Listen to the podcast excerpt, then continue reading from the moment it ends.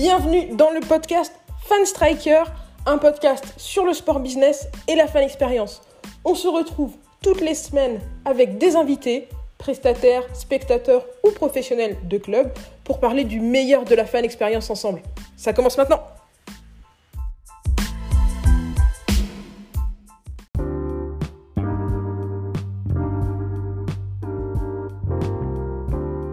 Hello à tous, c'est Maël Tafou. Aujourd'hui, je reçois Mathias Dich pour la troisième partie de notre dossier sur les éco-responsabilités.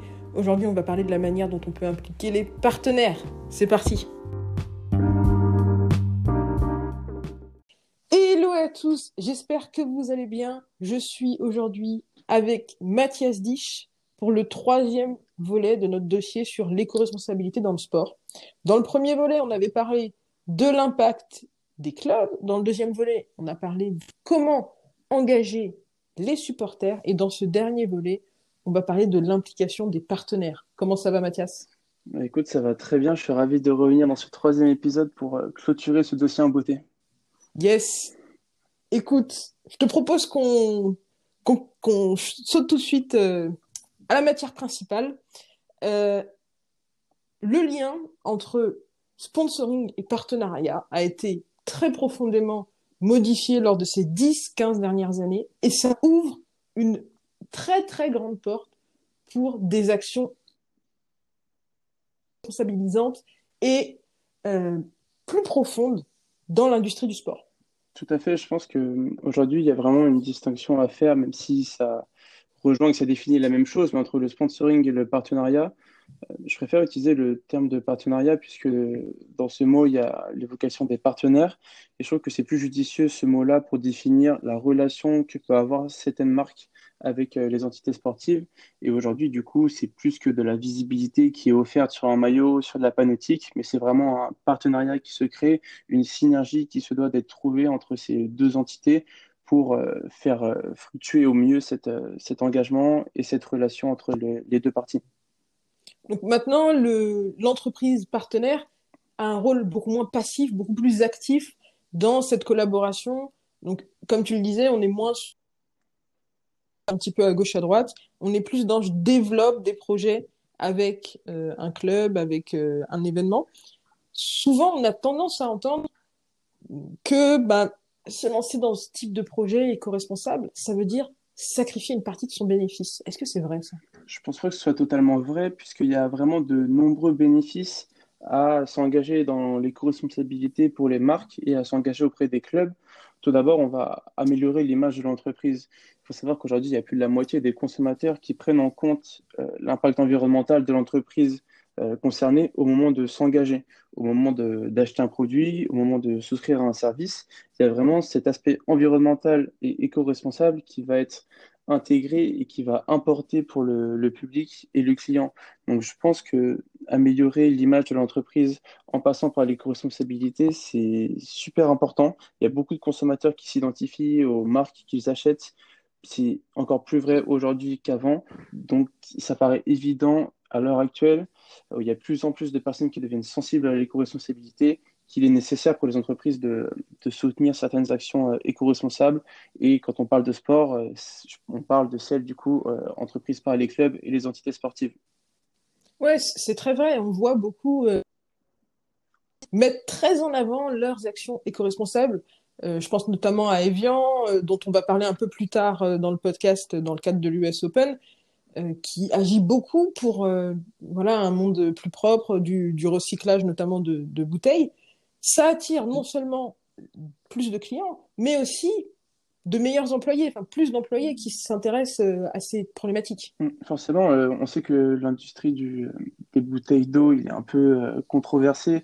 Il y a beaucoup de gens qui ont du mal à imaginer qu'on puisse vendre des bouteilles, des, enfin, de l'eau dans des bouteilles, mais pour Evian, c'est leur cœur de métier, donc ils vont pas s'arrêter de produire ces bouteilles. Et c'est super intéressant de voir ce qu'ils peuvent mettre en place.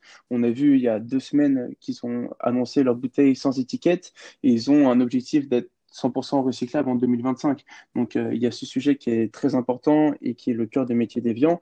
Et forcément, les employés qui vont travailler chez Evian, ils vont être sensibles à ça. Il y a beaucoup plus de gens, comme je disais, qui sont aujourd'hui sensibles et conscients des problèmes environnementaux. Donc les employés qu'il va falloir attirer ou qu'il va falloir conserver, il faut leur parler, il faut amener des solutions éco-responsables, des, des actions qui sont positives pour l'environnement et euh, c'est la même chose également pour les investisseurs. Les investisseurs, euh, ceux qui détiennent du capital dans ce genre de marque, ils sont également sensibles. Et il y avait une étude justement à ce sujet de la Deutsche Bank qui avait révélé que les entreprises qui avaient des notes élevées au niveau des différents facteurs environnementaux, sociaux, tout ce qu'on a, gouvernance, qu'on appelle CSR, qui euh, ont surpassé le marché euh, à moyen et à long terme. Donc du coup, forcément, c'est important aussi pour les marques, pour satisfaire les investisseurs, de développer des pratiques euh, environnementales. Développer des pratiques environnementales, c'est très intéressant pour une entreprise aussi. Ça veut dire un meilleur une meilleure rationalisation euh, de l'effort euh, et de, des ressources. Mm. Oui, tout à fait. On peut améliorer la productivité. Il y, a, il y a différentes euh, choses qui peuvent être mises en place. Je pense notamment dans le monde du sport à la production de maillots à partir de plastique recyclé, comme on a pu le voir dans l'épisode précédent avec euh, Adidas euh, qui avait euh, développé ces, ces maillots-là pour le Bayern et pour la MLS et qui au final se révèlent très peu coûteux en matière première à long terme. Dès que les technologies seront maîtrisées, c'est quelque chose qui pourrait être très intéressant.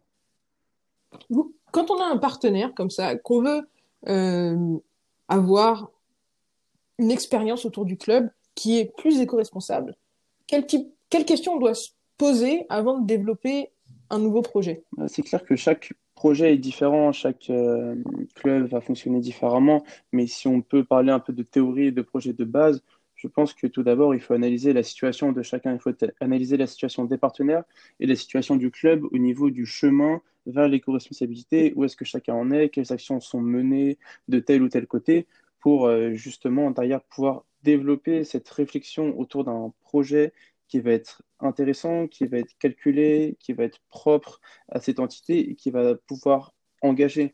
Il faut également pouvoir regarder aussi tout ce qui se fait ailleurs, tout ce qui est mené par d'autres entreprises qui ont un lien plus ou moins proche avec euh, ces deux acteurs-là, mais qui vont euh, mener des actions éco-responsables, qui peuvent donner des idées au, euh, au club et aux partenaires pour s'engager à fond vers ce chemin-là et développer quelque chose de pertinent. Euh, quand, euh, quand, tu me dis ça, moi, je me dis, bon, ben voilà, je vais réfléchir un petit peu à ce que je connais comme euh, opérations un peu éco-responsables qui ont été mises en place. Il y a énormément de débats autour de, des thématiques de l'eau dans les événements sportifs. Et je pense qu'un bon exemple par lequel on peut commencer, c'est ce qui s'est passé euh, lors de la, du partenariat entre Evian et l'US Open. Tout à fait, comme on disait dans l'intro, euh, Evian est très, commence à vraiment s'engager euh, sur ce terrain-là et l'US Open également est très engagé sur l'éco-responsabilité. Comme on le disait dans le deuxième épisode, le tennis n'est vraiment pas un des sports les plus respectueux de l'environnement. Mais bon, c'est des contraintes qui existent et qui, sont compliquées de, changer euh, du fait que le circuit mondial euh, fait en sorte que les joueurs doivent voyager en permanence, que tous les événements sont tenus dans des lieux euh, uniques et du coup qui font que le respect de l'environnement est, pas forcément toujours, euh, toujours là. Mais ce qu'ils ont essayé de faire d'une part avec Evian et on parlera également de, de Ralph Lauren, mais ils ont créé des campagnes pour sensibiliser le public à ce sujet-là. On parlait de l'eau, qui est une thématique vraiment récurrente sur l'éco-responsabilité. Et ils ont lancé la campagne euh, Flip It for Good, donc entre l'US Open, Evian et également un troisième acteur qui était le National Geographic, qui était là en termes de, conseiller pour donner un peu euh, son point de vue sur euh, cet aspect-là en tant qu'expert du sujet. Et en fait, ils ont créé cette campagne, des campagnes vidéo avec certains joueurs comme Stan Wawrinka, où ils ont incité le public à trier les bouteilles sur site et même en dehors, du coup, chez eux, quand ils rentraient à la maison, pour mettre les poubelles, les bouteilles en plastique dans les poubelles recyclables et le reste dans des poubelles normales. Et du coup, il y avait il y a eu cet enjeu-là qui était, qui était énorme, puisque les bouteilles en plastique, il faut savoir qu'il y a seulement 14% des bouteilles qui sont recyclées dans le monde. Ça fait 400, plus de 400 milliards de bouteilles qui ne sont pas recyclées euh, chaque année. C'est énorme. Le recyclage, c'est quand même quelque chose qui permet à un événement sportif d'être beaucoup plus propre, avec un changement de modèle qui est euh, plutôt limité. Mm. On n'est pas sur, euh, bah, on réorganise la compétition, on n'est pas sur, euh, on change les règles ou, quoi que ce soit. On est sur, bah, voilà, on change la manière dont, dont les gens vont consommer et ensuite jeter, leur, jeter leurs déchets. Le, le recyclage, c'est à la fois ce, que les, ce que les spectateurs utilisent, ce que les sportifs utilisent, et il y a du coup le matériel ça veut dire les balles, ça veut dire les emballages euh, des balles. Euh, qu'est-ce qu'on peut en faire de ça? Il y a des très bonnes pratiques justement utilisées par euh, Ralph Lauren qui ont été mises en place pour développer et un peu ralentir cette, cette, empreinte carbone qui est utilisée chaque année. sur un tournoi comme l'US Open qui se déroule sur plusieurs semaines, il y a 12 000 tubes de balles qui ont été utilisés pendant le tournoi c'est énorme, 12 000 balles. Et euh, du coup, ce qu'ils ont fait, en fait, ce qu'ils devaient faire pour l'édition de cette année, c'est qu'ils euh, vont recycler ces balles et c'est une pratique qu'on voit un peu depuis quelques années sur différents tournois. Je sais que Roland Garros euh, le faisait pour euh, reconstruire des terrains de tennis, par exemple. Mais du coup, l'US Open a choisi le parti pris d'utiliser ces balles recyclées pour euh, créer les tenues des ramasseurs de balles. Charles Floren équipe du coup les, ramasseurs de l'US Open et toutes les tenues qui vont être créées cette année vont l'être à partir de ces, balles de tennis recyclées. Ok, donc au fur et à mesure, on, on a commencé sur les tubes, maintenant on passe aux balles. Donc euh, on est sur un truc qui, est de, plus en plus propre où on, recycle de mieux en mieux. Et je trouve ça aussi intéressant parce que voilà, c'est Ralph Lauren qui dit on crée un petit peu ce polo qui certes euh, n'est peut-être pas disponible à la vente, utilisé par les par les ramasseurs de balles peut-être uniquement, mais voilà, c'est euh, une manière de, de, de créer un précédent qui met en valeur des produits créés à partir de, du recyclage. Mm. Ouais, non, c'est super intéressant. Euh, quand on parle de, de l'eau ou quand on parle du, de l'industrie textile, c'est des industries qui sont super polluantes, euh, dans lesquelles il y a énormément d'efforts à faire et les résultats sont en train d'être trouvés, d'être prouvés. Donc c'est assez intéressant de voir ce qui est mené justement à l'US Open sur ces thématiques. Il y a pas mal de d'actualités, euh, notamment en, Amérique, sur les engagements lors des gros gros événements. Donc là, on était sur l'US Open, mais aussi la NFL s'est engagé avec Verizon sur, euh, bah, sur l'événement annuel qui est le Super Bowl pour promouvoir euh, l'éco-responsabilité dans la communauté qui accueille le Super Bowl chaque mm, année. C'est ça, en fait, euh, Verizon, qui est un groupe de télécom américain, qui, est, mais, qui a une, une ampleur gigantesque, ils ont de gros moyens, et du coup, ils se sont associés avec euh, leurs partenaires, donc la NFL, qui sont déjà partenaires depuis quelques années. ils se sont euh, associés pour développer des programmes qui s'appellent, euh, bah, il y en a un qui est, marquant, c'est le Community Greening Programme, qui est organisé chaque année dans les villes qui accueillent le Super Bowl, qui est l'événement majeur aux États-Unis chaque année. Et ils mettent en œuvre de gros moyens pour lutter en faveur de l'écologie. Ils vont, ils vont être présents dans les communautés locales notamment pour euh, planter différents arbres. Euh, ils vont inciter les organisations locales à faire des dons aux associations environnementales. Il y a beaucoup de, voilà, de levées de fonds qui vont être faits à ce sujet pour avoir les moyens d'ensuite mettre en place différentes actions environnementales qui vont être super intéressantes et ça se vérifie chaque année. Et ce qu'ils ont fait à Miami aussi, euh, là en 2019, c'était très intéressant. Qu'est-ce qu'ils ont fait euh, à Miami euh, du coup cette année euh, C'était en 2020, c'était la saison 2019-2020, mais il me semble que c'était février ouais, 2020. C'est ça, au début de l'année, pardon. Et ce qu'ils ont fait à Miami, qui était intéressant pour le Super Bowl, qui était organisé là-bas, au, au, Hard Rock Stadium, il me semble, ce qu'ils ont fait, c'est qu'ils ont travaillé sur la préservation des coraux au large de la Floride on sait très bien que c'est un sujet aujourd'hui qui revient beaucoup, la protection des coraux, que ce soit en Australie, que ce soit en Floride, où la température des eaux augmente euh, de manière euh, très importante. Il y a beaucoup d'efforts qui ont été mis en place et du coup, ils ont, mis, euh, ils ont, ils ont créé un, programme pour régénérer la flore dans cette zone géographique qui est très touchée par le réchauffement climatique. Et du coup, il y a eu beaucoup de résultats qui étaient importants. Et il y a, en fait, il y a un programme une, une, entité de la NFL qui s'appelle la NFL Green, qui est vraiment euh, axée sur, sur tous ces programmes euh, éco-responsables qui sont créés tout, au fur et à mesure de l'année, mais surtout pour le Super Bowl. Et euh, le directeur de cette, de cette entité, qui est Jacques Gros, il revenait sur, sur un concept qui est très important. Il disait, j'ai la, la citation sous, sous les yeux, il disait que bien que les entreprises elles aient l'habitude de voir le sport comme simplement une occasion de marketing, la NFL, c'est une organisation sportive qui développe tout un tas de partenariats qui est axé sur l'engagement avec les communautés locales et qui laisse vraiment un impact qui est positif et qui est mesurable sur l'engagement communautaire euh, de, toutes les différentes euh, communautés, même des employés de l'entreprise, des, euh, des, habitants des régions où est organisé le Super Bowl. Donc c'est vraiment une nouvelle approche, je trouve, qui est utilisée et pensée aujourd'hui pour le partenariat. Ce que j'apprécie beaucoup, c'est l'aspect local.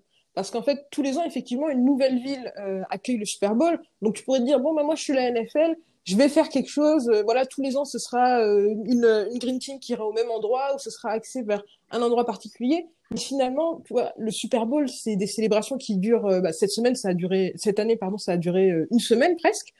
Et bah, l'impact est forcément énorme sur la communauté locale en termes de pollution. Donc de se dire, euh, on fait une action tous les ans pour le Super Bowl, mais on la fait de manière locale, je trouve ça particulièrement important. Oui, tout à fait. On reste du coup sur le thème de l'eau, qui a été un thème euh, prévalent lors de ce podcast, avec euh, l'Ocean Race et Blue Water. Mm. Oui, en fait, c'est un... pour ceux qui ne connaissent pas l'Ocean Race, en fait, c'est une compétition marine, donc du coup, euh, une grosse compétition où il y a plein de bateaux qui, qui s'élancent chaque année pour faire un grand tour du monde au niveau marin. Et en fait, forcément, l'Ocean Race est très touché par les problèmes environnementaux et de réchauffement climatique qu'il peut y avoir, la pollution des océans qu'on connaît tous. Et euh, ce qu'ils ont fait avec leur partenaire euh, Blue Water, qui est leur fournisseur d'eau, en fait, euh, Blue Water, c'est une marque qui, fait de, l'eau, et ils ont installé tout un tas de machines, en fait, sur le, port d'accueil, qui étaient des distributeurs d'eau, et tout le monde pouvait venir se servir, remplir leur good et ils ont économisé 400 000 bouteilles euh, en plastique qui sont normalement utilisées pendant la compétition. Mais là, ils vendaient plus aucune bouteille en plastique. Un peu ce qu'on a pu voir, euh, je ne sais pas si tu te souviens, on avait parlé de ça avec la, exactement sur le tournoi de golf. Mhm. C'est un peu pareil, c'est des distributeurs d'eau qui sont mis sur le port. Et en fait, ils utilisaient même l'eau du port qu'ils ont, euh, via différentes machines qu'ils ont purifiées. Et d'ailleurs, il y avait l'eau qui coulait dans les gourdes. Donc, c'était vraiment quelque chose de, de très propre, très éco-responsable et un beau moyen de limiter l'utilisation de bouteilles en plastique. Oui, c'est un, gros sujet, hein, l'utilisation des bouteilles en plastique. Euh, donc, on a eu euh, deux approches dans le podcast d'aujourd'hui.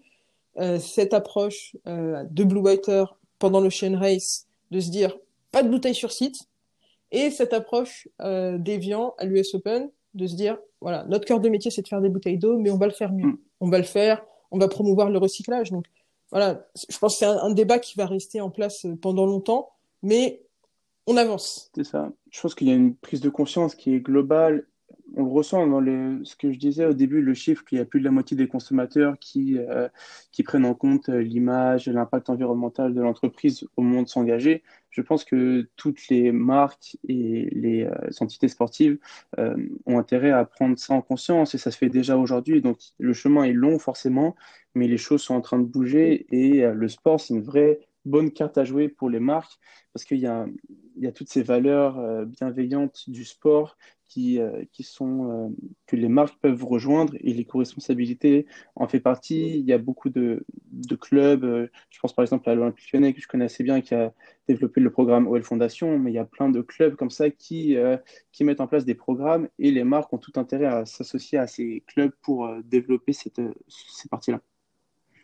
Un, ça va être un gros sujet, ça va rester un gros sujet pour les années à venir et je pense même que ça va être un sujet de plus en plus euh, important. Donc, euh, c'est un, excellent domaine euh, d'expertise que, que tu as choisi, Mathias. c'est clair. Mais je pense que ça va être intéressant aussi avec Paris 2024, comme on disait dans le premier épisode. je vois qu'il y a beaucoup d'initiatives qui sont menées à ce sujet, donc je pense qu'on est sur la bonne voie. Il y a beaucoup de travail, mais ça il va y avoir des choses intéressantes qui vont se passer. Exactement. En tout cas, merci beaucoup Mathias d'être venu discuter avec nous de ces sujets dans le podcast Fan Striker. Où est-ce qu'on peut te retrouver après cet épisode? Bah, Merci à toi, c'est un grand plaisir Maël à chaque fois de pouvoir échanger sur euh, ces différents sujets. Vous pouvez me retrouver sur mon site euh, sportbiz.fr où vous allez avoir le, ce euh, sujet, ce dossier en trois parties qui est un peu plus détaillé, où il y a d'autres informations qui, qu'on peut retrouver dessus. Et également sur Fan Striker où on publie des articles régulièrement Et sur LinkedIn, bien sûr, où je poste différents, différents sujets, différents articles également qui, qui peuvent, pourquoi pas, vous intéresser, je l'espère. Écoute, euh, je mets tout ça en description. Effectivement, sur LinkedIn, du contenu de grande qualité. Infographie, vidéo. En ce moment, tu, te surpasses, Mathias. On apprécie grandement. bon, bah, à la prochaine alors. Ouais, ciao, Mel. Ciao.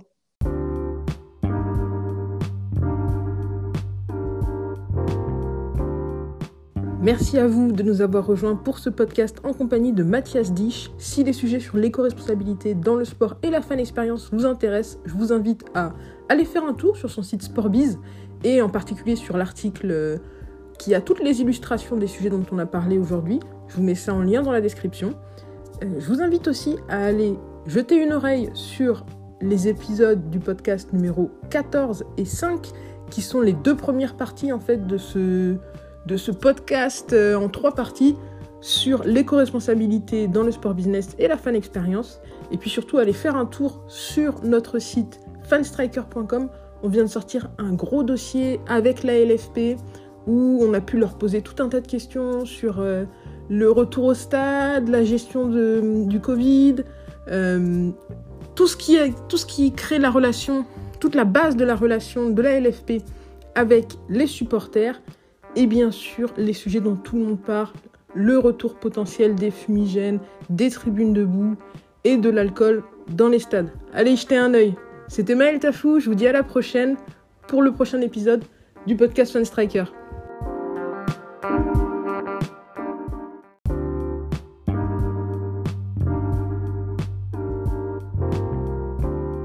Merci à vous de nous avoir rejoints pour ce podcast. Comme d'habitude, si vous voulez aller plus loin sur les sujets dont on a parlé, je vous ai mis plein de liens dans la description. N'hésitez pas à réagir à l'épisode d'aujourd'hui en nous laissant des messages sur l'application Encore. Ça s'écrit A-N-C-H-O-R. Vous pouvez laisser des petits messages audio qu'on pourra intégrer dans les épisodes suivants. Vous pouvez aussi venir discuter avec nous sur les réseaux sociaux de Fanstriker, que ce soit sur LinkedIn, sur YouTube, sur Twitter, sur Facebook ou sur Instagram. On est présent à fanstriker. Bien sûr, vous pouvez aussi visiter notre site internet fanstriker.com.